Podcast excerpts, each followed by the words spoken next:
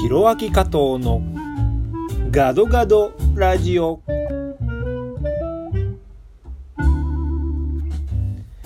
皆さんこんにちは。インドネシアはジャカルタ在住ミュージシャンタレントの加藤弘明です。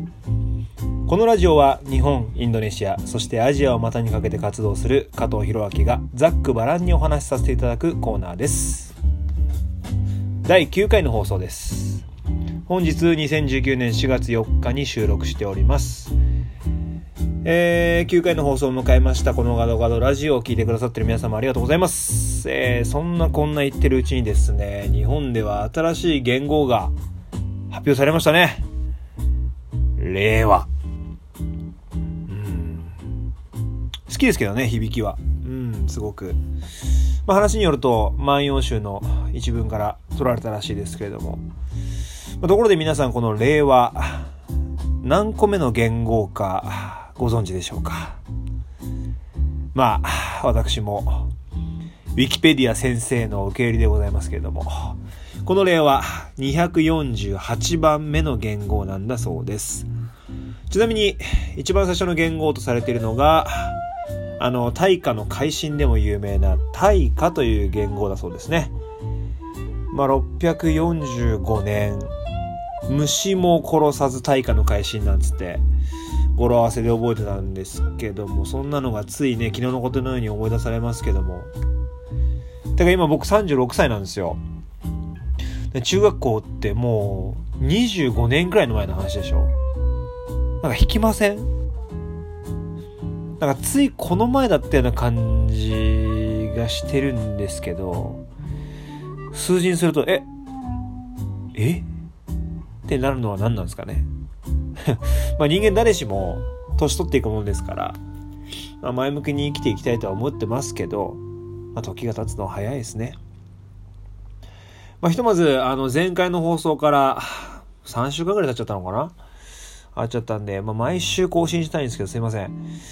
まあ、何があったのかと言いますと、一番大きなことで言えばですね、ジャカルタにいよいよ地下鉄が開通いたしました本とインドネシアの共同プロジェクトとしてずっとね、工事が進んでたこの地下鉄。インドネシアでは MRT って呼ばれてるんですけども、これがついに完成しまして、ジャカルタの街を走り始めましたよ。僕がジャカルタに引っ越してきてから2014年あ、そうそう、引っ越してきた2014年ですよね。まだまだね、洪水なんかも多くて、ジャカルタに地下鉄なんて無理だろうって言われてたんですけど、開通しましたよ。誇らしいっすよね。いいぞ日本よっまあ、なんせね、こう世界でもトップクラスの渋滞都市ジャカルタですから、この渋滞の解消は積年の課題なんですよ。でジャカルタはね、これまであの手この手でね、この渋滞を解決しようとしてきたんですけれども、まあ、なかなかうまくいかずね、モノレールも作ろうとしてみたんですよ、一時期。だけど柱だけ立てて、まあ、計画自体が白紙に戻っちゃったりとか、なんか、やれ、お金の不穏な動きがあるだなんだっつって、なくなったりとか。まあ、とにかく大変なことがね、たくさんあったんですよ。まあ、それを見てきてるだけにね、この MRT 開通はもう、ほんと嬉しいですね。まあ、僕は、あの、ちょっとスケジュールがちょっと立て込みすぎてて、ああとはね、あの、駅が混雑しすぎてて、まだ乗れてないんですけど、まあ、開通から1週間は無料で乗ることができて、この無料期間の最終の土日、もうね、人が駅に入りきれないぐらい押しかけてて、すごいですね、あれね。怖いですけどね、見てて。まあそんな MRT フィーバーに湧いてるジャカルタなんでね、ぜひ、これを日本で聞いてる方もね、また遊びに来てほしいなと思うんですけれども。まああとはですね、あの、先々週かな？先週か、健康診断を受けてきまして、うん、1年に1回こう全社員とタレントも受けるんですけど、まあ、検査前はね、あの10時間断食っていうのがあるんですよ。うん。まあ、食べちゃダメ、飲んじゃダメで検査行くんですけど、前日のまあ10時前か、飲まず食わずで、で、受付通って、で、順番待ちしてるスペースのね、ソファーに腰掛けたら、なんか多分ね、これも、どっかの企業の健康診断で来てるような、なんか制服姿のインドネシア人たちが結構ブワーって並んでて、おじさんたちだったんですけど、まあね、たくさんいるだけならいいんですけど、なんかね、みんな検査前になんかね、バクバク食ってんですよ。チョコレートパンとかなんかチーズ入りのパンとかなんかお菓子とかなんか食べてて、で、さらになんかね、フリーのコーヒーが置いてあるんですけど、それもなんか、めちゃくちゃ飲んでて、え？この人たち大丈夫なのかなと思ったらね、案の定、看護師さんにガチで怒られてましたからね。断食した意味ねつって。うん。まあそれにしてもね、あの、年取るとね、なんか、年取るとまあまあ36ですけど、まだ、なんか目とか耳とか、なんか悪くなってきません？なんか音すごい聞こえづらくなってるような気がしてて、ミュージシャンとしてはなんかすごい致命的な気もするんですけど、まあなんかこれ以上悪化しないようにしたいんですけど、なんかね、年だから難しいのかなっていうのもあるんですけど、まあでも年齢的にね、まだまだなんで、老け込んでる場合じゃないんで、もうあのー、サッカー界のキング、カズ、三浦知良さんは、まだ現役ですから、52歳半端じゃないですね。まあ、そんなこんなでね、こう相変わらず新曲のプロモーションやら、連日のロケやら、それに伴うミーティングやらで、こうバタバタしてるんですけど、まあ、そんな中このラジオもやってるんですけども、まあ、日本語で話すっていう機会があんま日常にないので、うん、なんか日本語を思い出す貴重な機会だなと思って。ラジオトークは非常に重宝させていただいております。本当聞いてくれてありがとうございます。それからですね、あのこの前ジャカルタで、あの茶道、お茶をやってるコミュニティを取材してきまして、うん。まあ、これあの、ね、情報旅番組の G フォリアって番組、今、あの司会をやらせていただいてるんで、それの取材で行ってきたんですけど、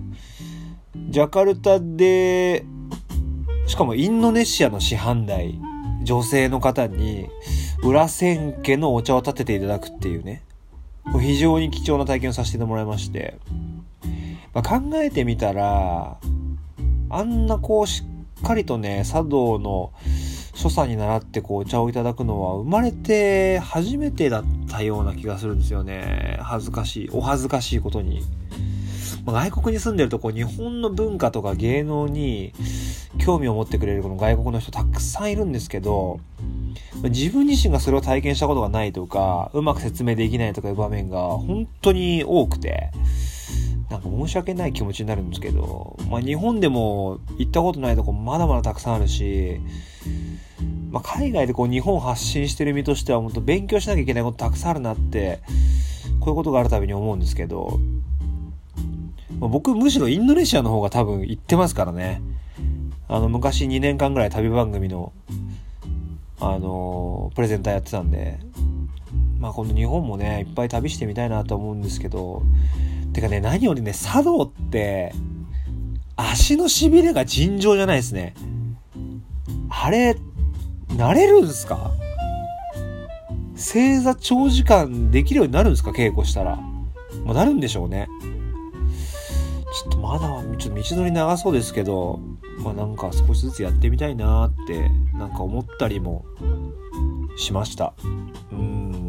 お茶がとにかく美味しかったですね。めちゃくちゃ。あと和菓子。うまいっす。ありがとうございまし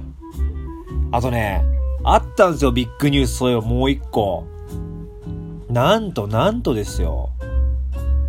サッカー元日本代表。現オーストラリアメルボルンビクトリー所属、本田圭佑選手に、ツイッターをフォローしていただきました。いや、まさかでしょ。まあ、いや、確かにね、大好きでずっと応援してたし、なんかリツイートしたりとか、なんか引用リツイートしたりとか、まあ、とにかくこの言葉とかね、行動から刺激ももらってますし、まあ、いつかお会いしたいとは思ってましたけど、てかなんなら、ジャカルタに一回サッカースクールに来た時に、サインだけもらいに行ったりしたんですよ。まあ、それをね、本田選手が覚えてくれてることもまあないでしょうし、うーん、ななんで、なんでなんですかね。インドネシアになんか、ビジネス進出しようとしてるんですかね いや、わかんないですけど。まあ、とにかくなんかこう、フォローバックをしていただいて、うん、まだあの、連絡取ったりはもちろんできてないですけど、まあその日一日テンション上がってましてね、まあ、いつか本当にお会いできる日を楽しみにしております。まさかこのラジオトークは聞いてないと思うけどね。まさかね。うん。まあ、0.0000001%ぐらいで聞いてる可能性があるとすれば、本田圭佑選手、お会いできるの楽しみにしてます。ということですね。まあ、あとなんか、ちょっとの残念っていうか、残念っていうか、あの、あれなんですけど、僕が、あの、このラジオトークを始めるきっかけになった、一番最初にこのラジオトークで聞いてた番組で、オカマが気になる1億のことっていう放送の番組があったんですけど、まあ、その、あのー、DS ディムさんでしたっけね？確か、ラジオトーカーの方。まあ、なんかちょっと持病が悪化したとかで、あのー、放送を、まあ、一度休止しなければならなくなってしまったというふうに、えっと、番組で伺って、すごい寂しい気持ちなんですけど、一刻も早く良くなってまた戻ってきてほしいなっていうふうに思ってます。また楽しみにしてます。さて、そろそろお時間でございます。SNS 各種、インスタ、ツイッター、ひろあきかと39でやっております。ホームページもひろあきかと .com でありますので、ぜひ覗いてみてください。それではまた皆さん次回の放送でお会いしましょう。お相手は加藤ひろあきでした。さよなら、参拝順払ぎ。